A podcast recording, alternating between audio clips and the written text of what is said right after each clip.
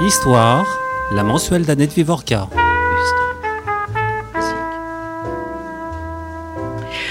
Euh, bonjour. Résister. À Aigues-Mortes, au lieu de la mémoire protestante, le mot est gravé depuis le XVIIIe siècle sur une margelle de la tour de Constance, forteresse où des dizaines de femmes furent écrouées sous l'Ancien Régime. Fidélité, combat, retraite au désert, exil. Le mot icône condense l'histoire du protestantisme français. Comment ne pas y lire un appel à suivre ce fil rouge jusqu'à une autre résistance, moment consacré de notre histoire nationale, pour approcher la présence et l'action protestante en France pendant la Seconde Guerre mondiale? Ce sont les premières lignes de l'ouvrage de Patrick Cabanel, De la paix aux résistances, les protestants en France 1930-1940, qui vient d'être publié aux éditions Fayard. Patrick Cabanel, bonjour. Bonjour. Patrick Cabanel est historien. Jusqu'à l'année passée, il était professeur d'histoire contemporaine à l'Université de Toulouse. Et vous entendrez que Patrick Cabanel est un homme du Sud-Ouest. Depuis, il est directeur d'études à l'école pratique des hautes études dans la section des sciences religieuses, si je ne me trompe. Et euh, sa chaire est consacrée à l'histoire et à la sociologie des protestantismes. Et le D est important puisque il met protestantisme au pluriel. Il a publié un grand nombre d'ouvrages qui attestent un intérêt pour la République. Je me souviens de deux d'entre eux que j'avais beaucoup aimés. La République du certificat d'études, Histoire et anthropologie d'un examen, un examen qui aujourd'hui n'existe pratiquement plus, et Le retour de la nation par les enfants, romans scolaires et espaces nationaux. Le premier publié en 2002, le second en 2007. Mais j'ai surtout un souvenir qui me lie profondément à l'œuvre de Patrick Cabanel. En 1987, j'étais en vacances dans les Cévennes. Et à Valrogue, dans une épicerie, j'ai vu un livre qui s'appelait Cévennes, terre de refuge. J'ai acheté ce livre. Les auteurs étaient Philippe Joutard, notre aîné, Jacques Poujol et Patrick Cabanel, qui n'était pas bien vieux à l'époque. C'était un livre pionnier, un livre qui m'a bouleversé, parce que la mode n'était pas du tout à l'époque à l'étude du sauvetage. Rien, aucun livre d'historien n'y était consacré et euh, pas davantage au juste, c'était un vocable qui ne faisait pas partie du vocabulaire des historiens. Patrick Cabanel a d'ailleurs consacré au juste un ouvrage qu'il a écrit tout seul, sans Philippe Joutard et Jacques Poujol. Aujourd'hui, nous allons parler de son dernier livre, consacré à l'histoire des protestants en France pendant la Seconde Guerre mondiale. C'est un ouvrage passionnant qui a tout à la fois l'aspect d'une synthèse, parce que de nombreux travaux ont été consacrés aux protestants pendant la Seconde Guerre mondiale depuis les Cévennes Terres de Refuge 1987, mais c'est aussi un ouvrage qui a bénéficié d'une large ouverture d'archives depuis ces dernières années. C'est un ouvrage qui s'ouvre par un double détour, qui est un détour par l'Allemagne nazie, tous nos auditeurs comprennent ce qu'est l'Allemagne nazie, mais par autre chose qui est le barthisme, ce qui est peut-être opaque aux auditeurs. Alors on va d'abord commencer par ce double détour, parce que c'est une des originalités de ce livre et aussi une des originalités de cette minorité protestante que euh, d'avoir été en relation intime avec euh, les protestantismes allemands et suisses, principalement, et un peu Pays-Bas aussi, je crois. Mhm. Donc, euh, Patrick Cabanel, est-ce que vous pouvez nous expliquer un peu ce détour? Oui, le, double détour, euh, d'abord par l'Allemagne nazie, euh, c'est pour une raison historique. Le, protestantisme français est tellement minoritaire qu'il a toujours regardé du côté d'autres protestantismes. Minoritaire, ça veut dire combien de, de protestants C'est simple, en, en 1940, c'est 2%. Aujourd'hui, c'est plus parce qu'il y a, on parlait tout à l'heure du pluriel des protestantismes, aujourd'hui, il y a ce qu'on appelle le protestantisme évangélique qui a quasiment doublé les effectifs. Mais historiquement, depuis, le, depuis Louis XIV, il y a 2% de, de, protestants en France. Et il y a eu, c'est d'ailleurs une histoire un peu judaïsante, il y a eu au moment de Louis XIV une, un grand exil des protestants français, euh, une diaspora, ce que les historiens appellent le refuge huguenot. Et depuis euh, ce refuge, les protestants français ont des liens, je dirais, généalogiques, et puis des liens théologiques, intellectuels, avec les protestantismes suisses, euh, allemands, euh, britanniques, hollandais.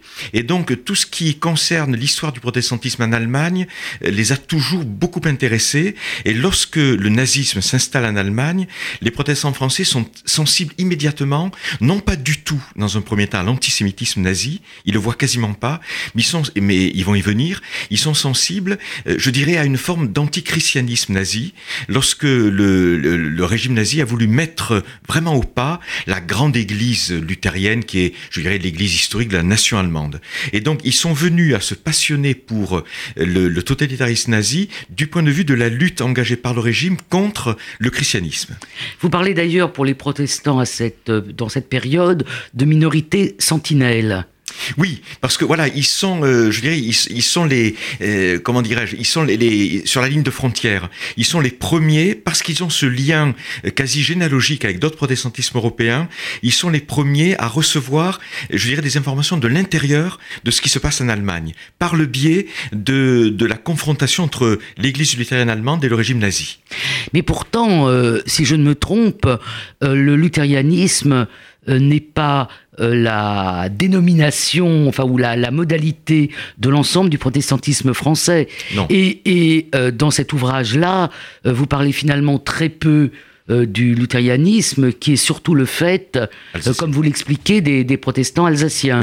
Et vous, vous parlez plutôt des protestants qui sont euh, ailleurs, la Drôme, le... Voilà, les, les Cévennes, le Poitou. Les Cévennes, le Poitou, le, le Chambon-sur-Lignon, bien évidemment, hein, le plateau, le plateau, comme on dit. Et puis Paris également. le, le, protestantisme français est évidemment réformé, au sens, c'est-à-dire calviniste de, de, tradition, mais ça n'a jamais empêché les théologiens protestants français être toujours très attentifs à ce qui se passe dans le, monde théologique allemand, qui effectivement est luthérien. Euh, et puis la seconde influence, le second détour, et là ça paraît complexe, mais c'est capital, c'est ce théologien, vous avez prononcé le mot, Karl, Barth. Alors en, France, on parlera du Barthis et des Barthiens.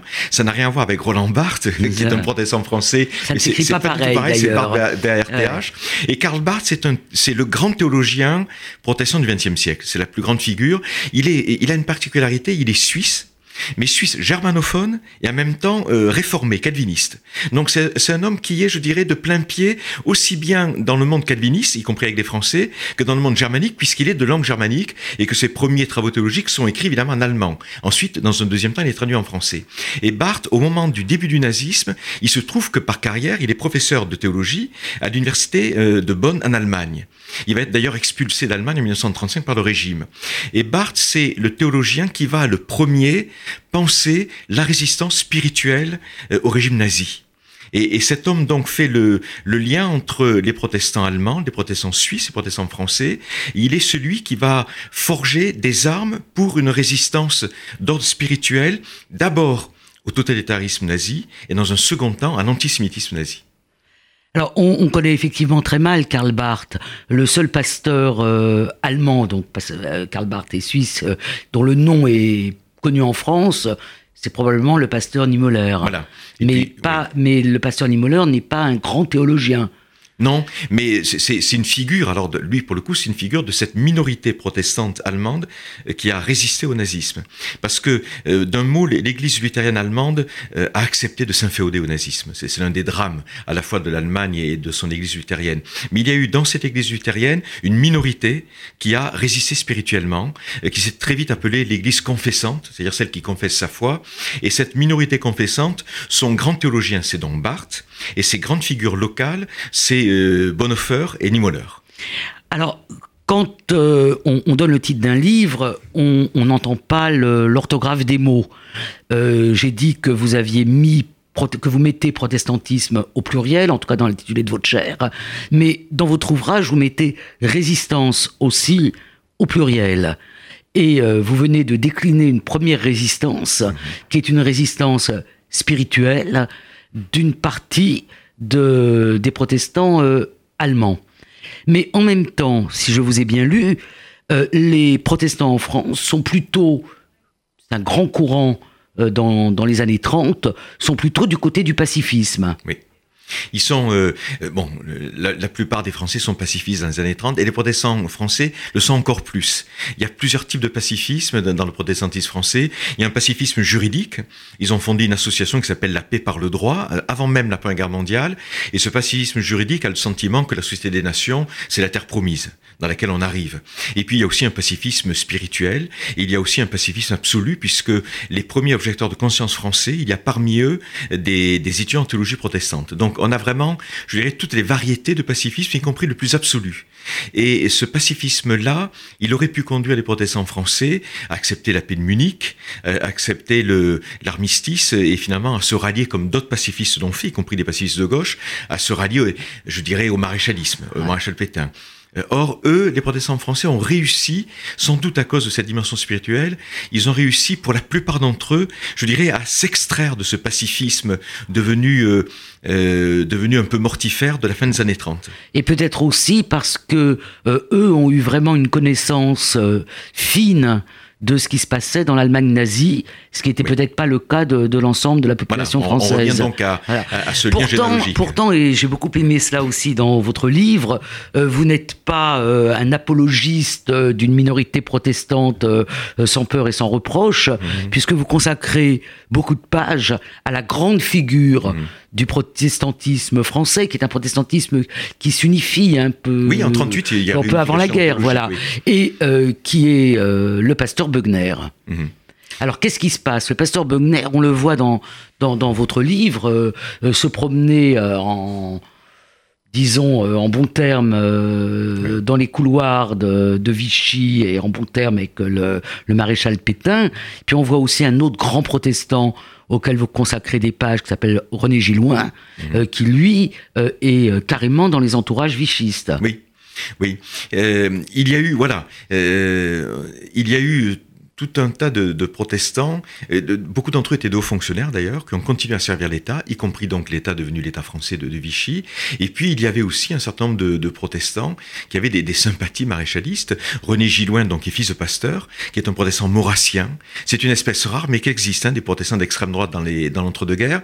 Et Gilloin a été un des premiers idéologues du, maréchal. Il a écrit euh, tel ou tel discours du maréchal Pétain. Il a écrit le, la préface du livre appelé La Révolution nationale, qui est un peu le livre à la euh, c'est quand même incroyable de voir que le maréchal Pétain a eu un certain nombre de discours écrits par Emmanuel Baird, le juif, et par les voilà. protestants. voilà. Là, c'est les débuts du, du pétinisme. Mais c'est les débuts. Voilà, c'est le début. Après, Gilloin, c'est intéressant à dire, Gilloin fera partie des, des déçus, si je veux dire, du pétinisme à cause, euh, de, à cause de l'antisémitisme du régime. Ce sont des gens qui ont quitté sur l'antisémitisme. On va, on va quand même euh, en arriver à ce qui occupe une grande partie de votre livre. Hein. C'est mhm. pas simplement parce qu'on est dans une radio juive mhm.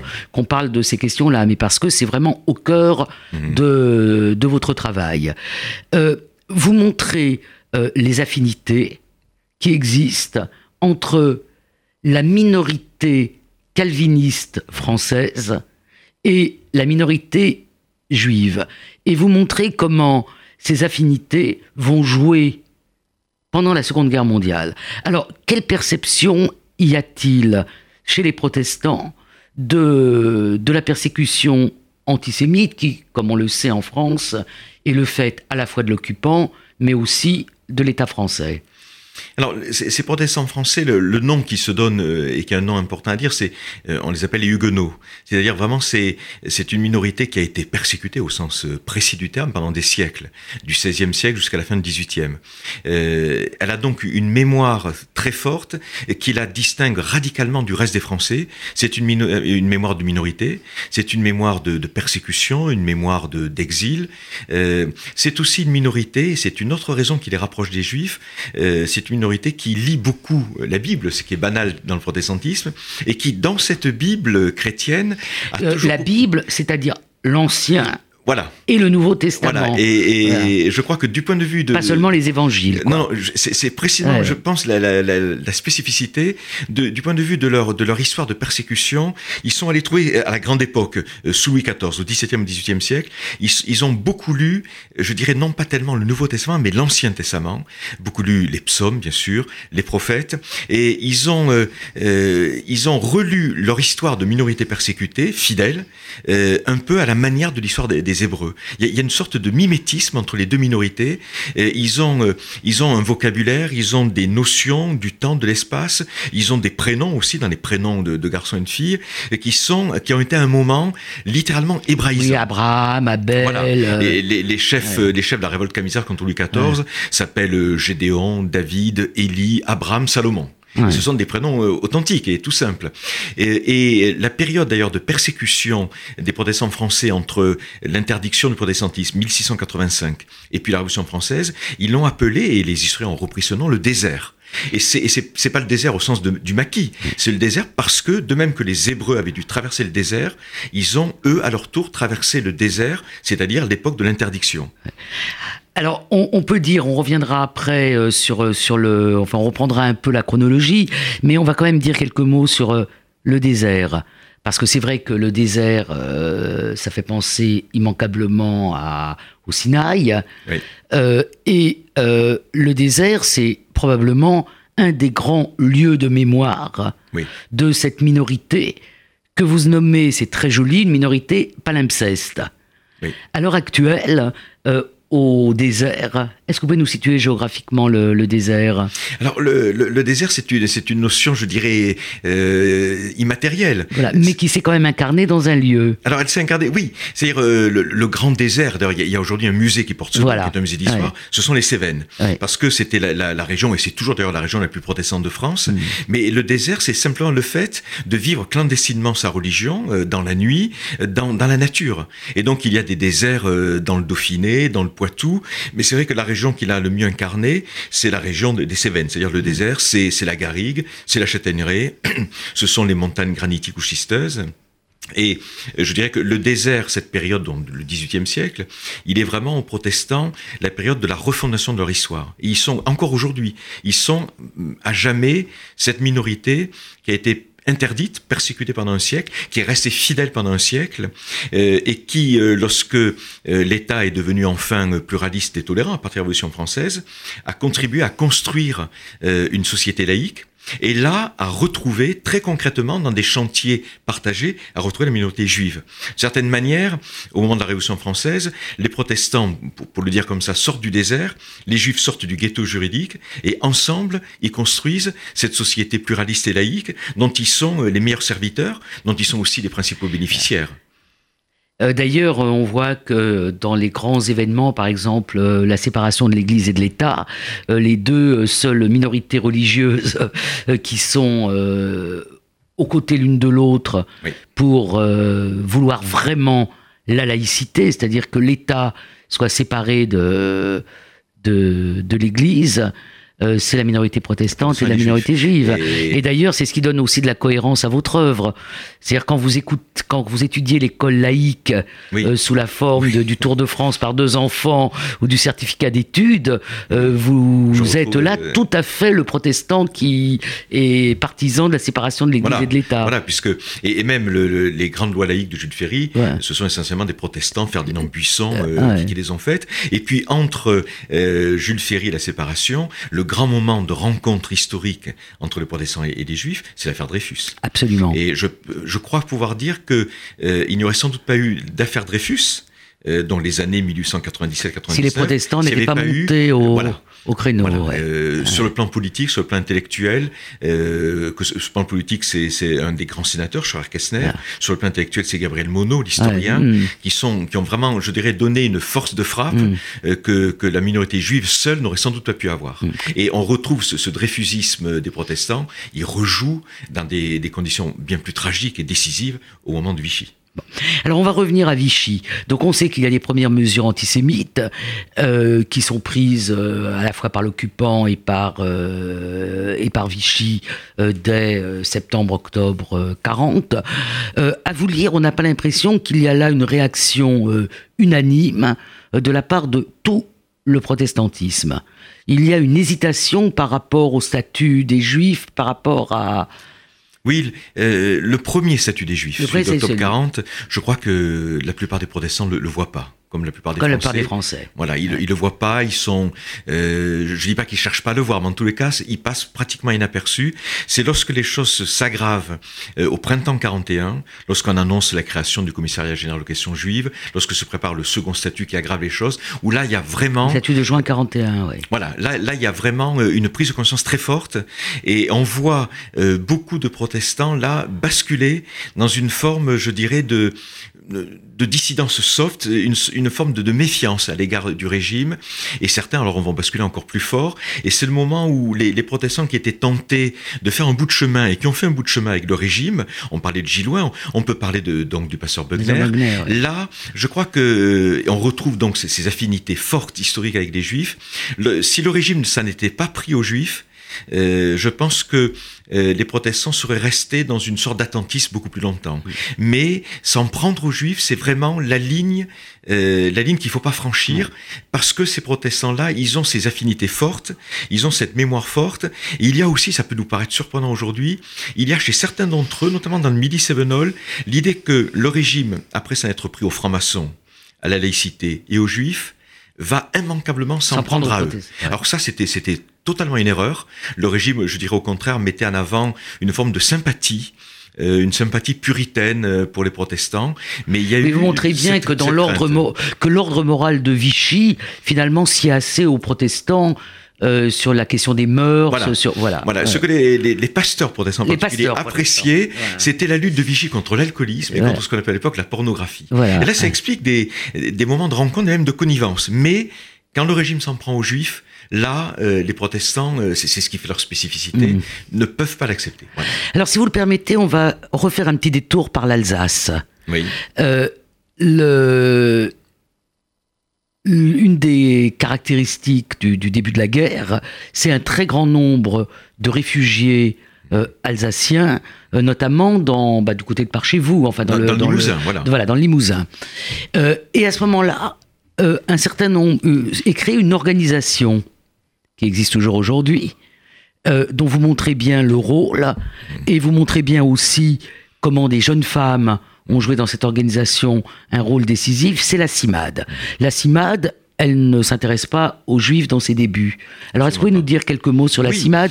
Parce que euh, le, une, le, la CIMAD a donné ses archives il y a deux ou trois ans, enfin quelques mmh. années, à la BDIC, à la Bibliothèque oui. de documentation contemporaine de, de Nanterre, et euh, ça, ça, a permis oui. de renouveler la connaissance de la CIMAD pendant la Seconde Guerre mondiale.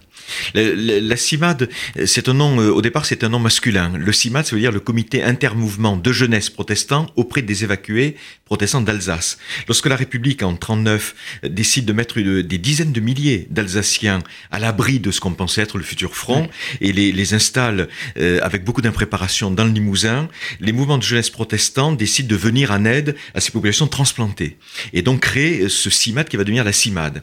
Et puis, euh, donc là, c'est vraiment, on est, je dirais, dans une sorte de, de communautarisme, c'est entre, une histoire de protestants. Une histoire entre protestants, voilà. et on est dans ce qu'on n'appelait pas à l'époque, euh, qu'on appelle aujourd'hui du caritatif ou de l'humanitaire. Absolument. C'est deux, deux, termes qui n'existaient pas à l'époque.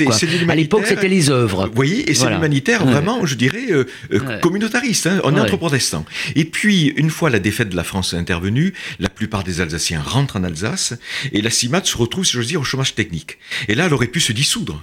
Et à ce moment-là, euh, une des figures de la CIMAD, Madeleine Barrault, euh, grande grande figure, très grande figure, bibliothécaire, elle était rentrée mm. elle-même de l'école française de Rome. Elle découvre euh, le phénomène euh, que maintenant nous connaissons bien les historiens, le phénomène des camps de concentration, des camps d'internement, pardon, les camps d'internement euh, créés d'ailleurs par la République au départ et repris en charge par Vichy, et où s'entassent un certain nombre de, de réfugiés d'origine allemande ou autrichienne, bon qu'on avait internés. Et elle découvre en particulier le camp de Gurs.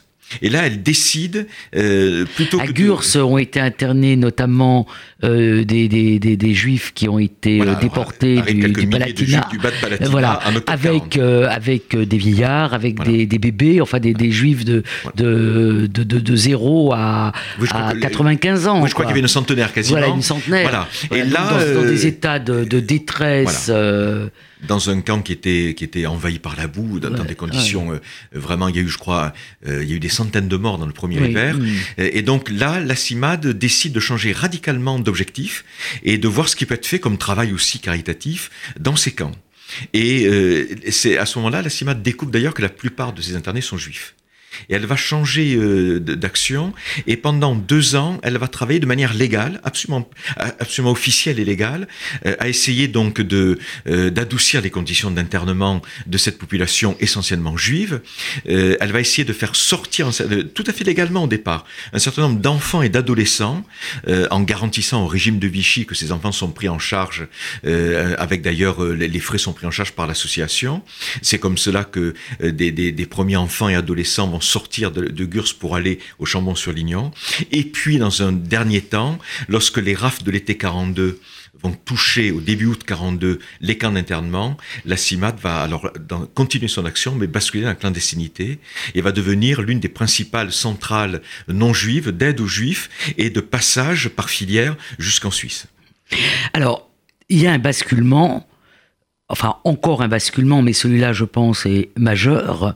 Euh, à partir du moment où on commence à où le, les nazis euh, aidés par les forces de police euh, françaises commencent à arrêter massivement les juifs, plus seulement les hommes, comme c'était le cas en mai ou en août ou en décembre 1941, mais aussi les femmes et les enfants. Et c'est donc la grande rafle du du Veldiv des 16 et 17 euh, juillet 42 et euh, les arrestations, les rafles, les arrestations en zone soi-disant libre. Hein, c'est une exception française que euh, d'avoir permis de, des arrestations et des déportations de zones qui étaient en principe non occupées mhm. par les Allemands du, du, mois d'août 1942. Et là, il y a, on peut dire, un basculement de la part des protestants dans une aide aux, Juifs qui est euh, multiforme. Alors, est-ce que vous pouvez nous parler un petit peu de ce moment particulier? Oui, c'est euh, aussi bien d'ailleurs à Paris. Il y a aussi mm. de l'aide pour les Juifs à Paris, en zone occupée qu'en zone dite libre à l'époque. Euh, là, c'est le moment où les, les, protestants français vont basculer tout simplement dans toutes les formes de clandestinité et de résistance euh, sans armes, comme on dit, face aussi bien au régime que, qu'aux euh, occupants nazis. Et ces, ces formes d'aide vont prendre, euh, alors soit c'est, c'est, toutes les, les, les, formes qui ont conduit après à déclarer les gens justes, c'est-à-dire que ce ce sont des aides sous forme de Combien de protestants parmi les justes Vous donnez un chiffre. Alors, le, pourcentage des, des, Il y a aujourd'hui à peu près 4000 Français qui sont justes, et il y a un peu plus de 400, protestants, donc c'est plus de 10%, 10% c'est entre 10 et 11%, euh, alors qu'il y avait 2% de protestants. Donc ça veut bien dire que euh, Yad Vashem a reconnu voilà, une, une, sorte de surenchère dans le l'aide, et cette aide, elle est multiforme, c'est-à-dire, euh, c'est tout ce qu'on connaît, ce sont des faux papiers, c'est de l'assistance, on cache les gens, notamment les enfants. Et on peut considérer que toutes les zones euh, protestantes de France, qui étaient essentiellement des zones rurales, à l'époque le protestantisme français est très rural. Et donc euh, toutes ces zones, vous avez cité tout à l'heure le, livre La Cévennes Terre de refuge, mais toutes les zones protestantes françaises sont devenues des terres de refuge. C'est vrai du Béarn, c'est vrai du Poitou, c'est vrai de la Drôme, de l'Ardèche, c'est vrai du fameux plateau du Chambon-sur-Lignon, c'est vrai des Cévennes, euh, y compris à Paris aussi, il y a eu des gestes de, de sauvetage. Et puis il y a eu les filières de passage vers la Suisse. Alors on va, on va d'abord parler un peu du, du sauvetage. Euh, je remercie d'avoir bien clarifié la notion de désert. Moi, je l'avais vu plus euh, incarné dans, dans, le lieu du musée du désert, parce que je sais qu'il s'y tient des baptêmes collectifs tous les derniers dimanches. Le premier dimanche de septembre, dimanche de septembre la grande assemblée annuelle. Qu'il y a ce musée que je trouve toujours fascinant, parce que quand je le regarde, j'ai l'impression que c'est un musée des Juifs. c'est exactement le, la même, le même narrative, comme on dit aujourd'hui. Voilà, avec les tables. Euh, il y a aussi euh, toute euh, tous les, les, bibles miniatures qui permettaient de, de continuer à lire la Bible au moment des grandes, voilà, De, de, des grandes persécutions. C'est un lieu merveilleux. Mm. Donc euh, pour moi, le désert, c'était aussi incarné par ce lieu. Et puis euh, cette erreur que j'ai faite, euh, elle vient aussi de la fameuse assemblée du désert de 42. Oui euh, alors qu'est-ce qui se passe C'est quand même un événement. C'est le 6 euh, septembre 1942, donc on est quelques jours après les grandes rafles, le 26 août, dans la zone euh, dite libre. Et dans cette assemblée, c'est une assemblée commémorative qui se fait une fois par an. Le pasteur Bugner, et qui a compris que ces, ces, tractations, je dirais, de entre diplomates de, de bon milieu avec le régime sont inutiles. Et donc ce jour-là, il décide de parler publiquement. Alors c'est assez modeste, hein, ça pas, je dirais, la force de, ce que quelques jours auparavant, l'archevêque de Toulouse avait eu. c'est moins fort que le, texte de dénonciation des rafles de Monseigneur Saliège à Toulouse. Il dit simplement, mais c'est publiquement, il dit, euh, face à ceux qui sont à côté de nous et qui souffrent, les, nos frères juifs, euh, il faut que nous ayons la compassion du bon samaritain. Donc c'est ça, ça renvoie à un texte célèbre de la Bible, c'est-à-dire il faut aider celui qui a été agressé par les voleurs sur le grand chemin. Voilà, euh, ni plus ni moins. Et puis surtout à la fin de, la journée, il réunit discrètement les dizaines de pasteurs qui sont là pour un échange d'informations. Et là, la plupart des pasteurs lui apprennent en fait que euh, cette, cette activité de refuge a déjà commencé que les juifs sont déjà cachés dans les presbytères des pasteurs et puis sont cachés dans les, dans les domaines isolés des familles paysannes qui écoutent les, les consignes données par les pasteurs. Et je dirais que le geste le plus joli de cette assemblée, c'est que depuis Marseille et depuis Nîmes, euh, des juifs qui avaient échappé aux rafles sont, je dirais, sont sortis des villes au nez à la barbe des forces de police françaises dans des, des, des bus, des autocars affrétés par les paroisses protestantes qui étaient donc censés être remplis de pèlerins protestants allant pour la journée à cette assemblée annuelle. Et, il y avait donc des juifs dedans. Et bien sûr, les cars sont redescendus à vide parce que les juifs, à la fin de la journée, sont partis dans les chemins de la montagne pour se cacher. Et sont restés cachés jusqu'à la fin de la guerre. Géographiquement, c'est où exactement le musée du désert. le musée du désert, c'est au nord du département du Gard, c'est au nord de Nîmes. C'est-à-dire que c'est au début de, de, des Cévennes, donc la partie méridionale du Massif central. Je le fais préciser parce que c'est notre dernière émission avant les vacances d'été, et je me dis que si des auditeurs vont en vacances dans les Cévennes ou en Haute-Loire, euh, ils peuvent visiter un certain nombre de lieux de mémoire euh, du protestantisme et, du, sauvetage et du judaïsme. Et euh, si la météo est défavorable aux, randonnées, c'est très bien qu'ils sachent. ils ont l'embarras du choix entre le musée du désert, qui est le musée, je veux dire, de la souffrance et de la fidélité huguenote, et puis le lieu de mémoire du Chambon-sur-Lignon, qui lui est le, lieu de l'accueil par les protestants du plateau des Juifs. Voilà, et où un, un petit, euh, une petite exposition, enfin un musée a été inauguré il y a maintenant 2013. 2013, voilà. Euh, alors, le... alors, comment s'organise concrètement ce, passage?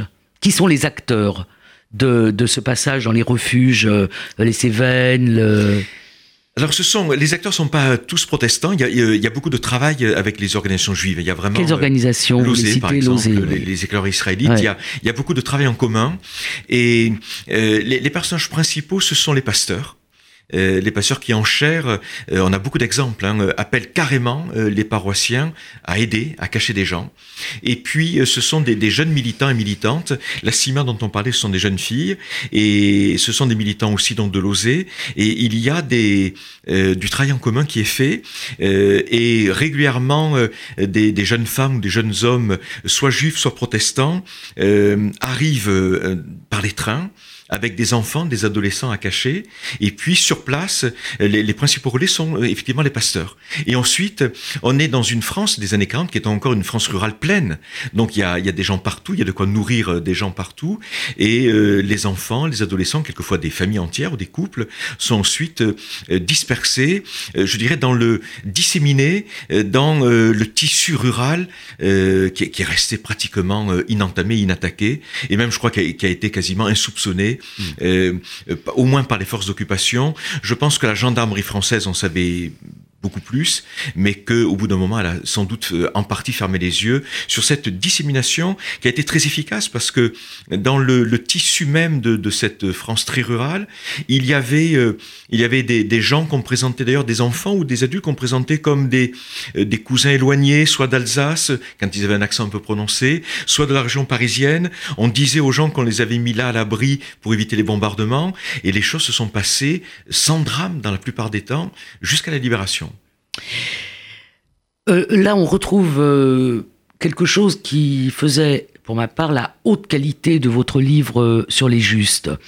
Euh, à l'heure actuelle, on fait de, du juste uniquement une question de morale. Il y a le bien, il y a le mal, et euh, en éduquant nos chères petites têtes blondes ou de plus en plus brunes dans nos écoles, on va leur apprendre ce qu'est le bien et le mal, et le jour venu, ils sauront choisir et ils seront du côté du bien.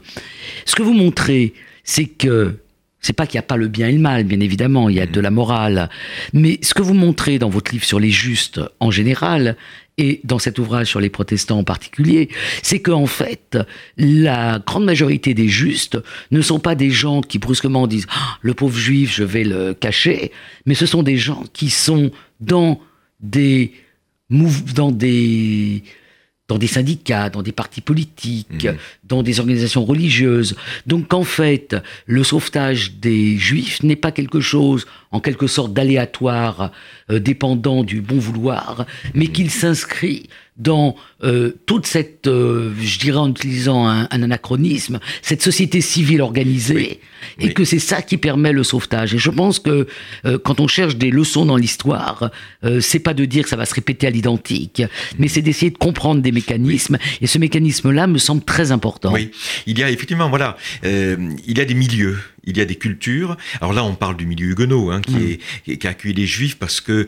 il y avait cette mémoire-là. Oui. Mais dans mon livre sur les juifs, j'avais aussi beaucoup insisté sur les hussards noirs de la République. Absolument, Donc, sur le les milieu enseignant. Que vous aimez bien, puisque deux de vos livres. Oui, j'ai beaucoup travaillé dessus. Et, et, voilà, il se trouve aussi, le, le, les hussards noirs, ce sont des gens, alors ils n'ont pas du tout, ils sont des laïcs, ils n'ont pas du tout les, les valeurs euh, qu'ont les huguenots, c'est pas le même milieu, mais il y a aussi euh, cette, cette, envie de servir la République, il y a aussi cette passion euh, des enfants qui fait que euh, des dizaines d'instituteurs euh, ont euh, sauvé des enfants juifs euh, pour d'autres raisons que le milieu huguenot. Donc les, les justes, c'est pas un milieu, je dirais effectivement, où il y aurait des serviteurs qui seraient au service d'un bien universel.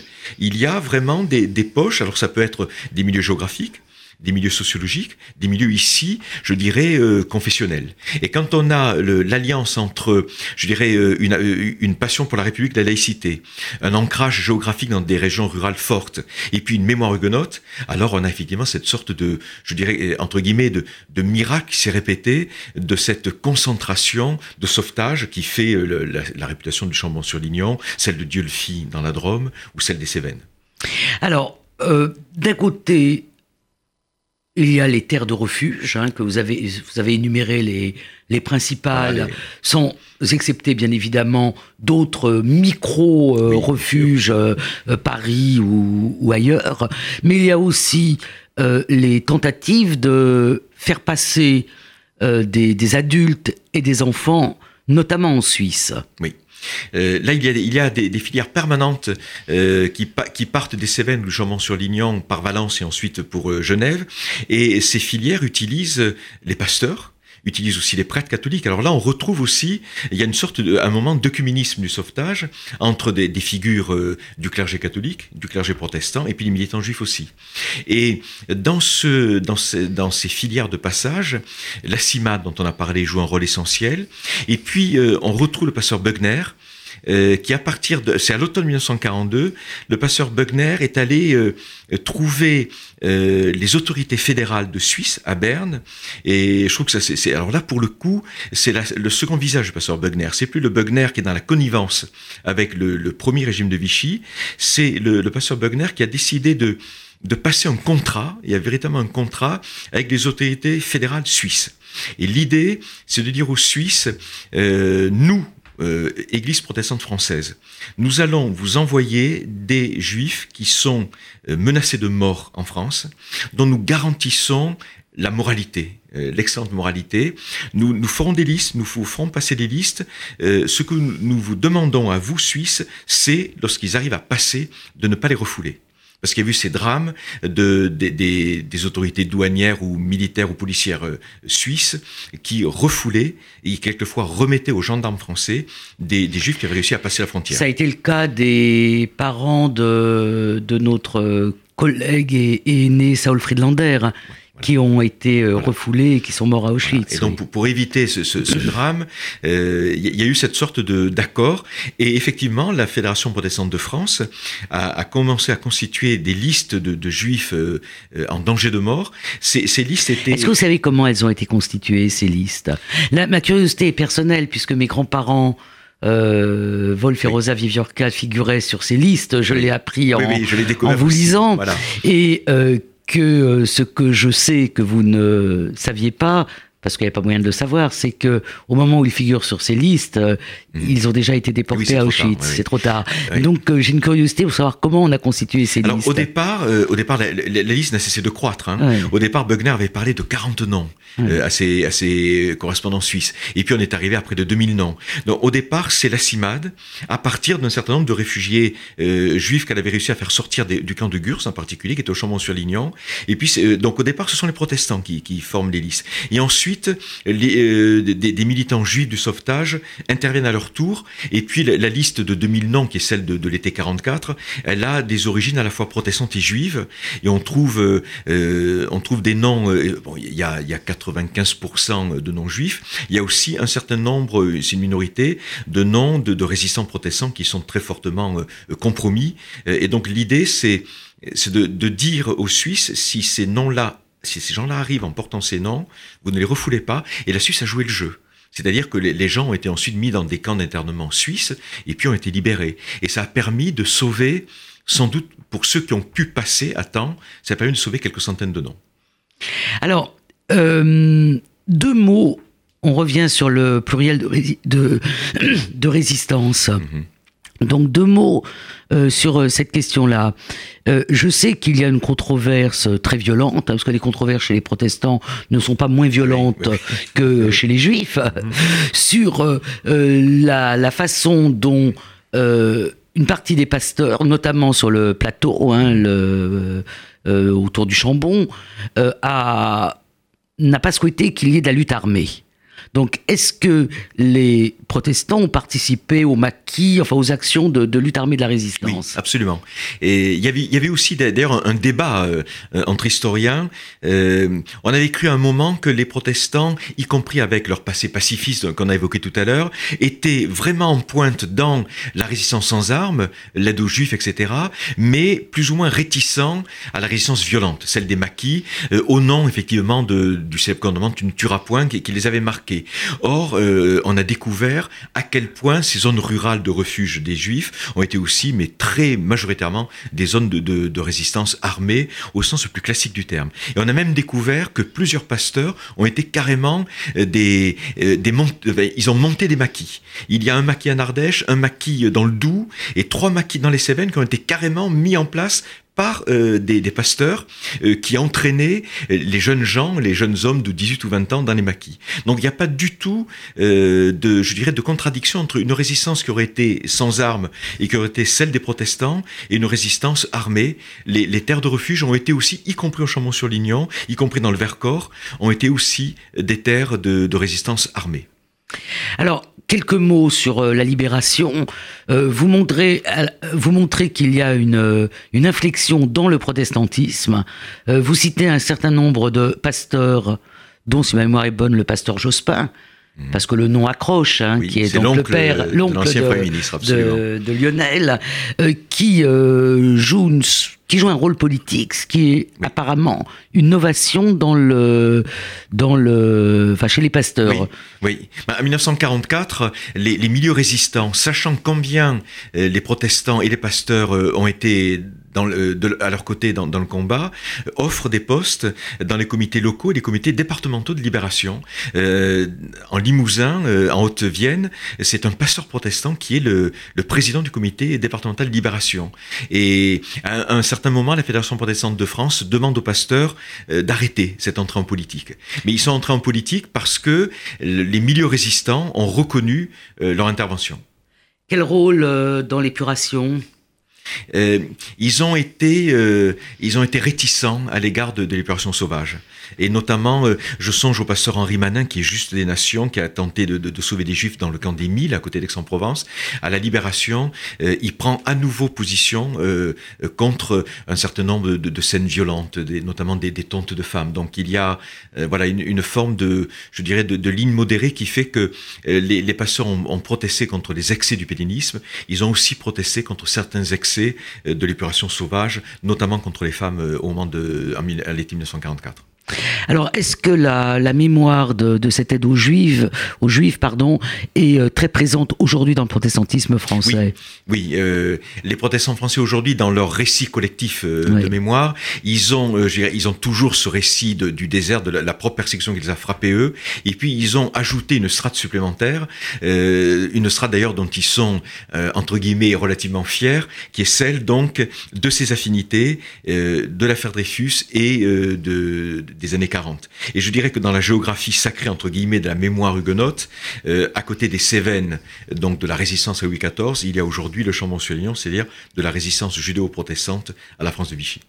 Eh bien, on va terminer. Euh, je, je, rappelle le titre de cet ouvrage de Patrick Cabanel, ce qui n'interdit pas de lire les autres, bien sûr, qui est De la paix aux résistances, les protestants en France, 1930-1945, chez Fayard. Merci. Histoire, la mensuelle d'Annette Vivorca.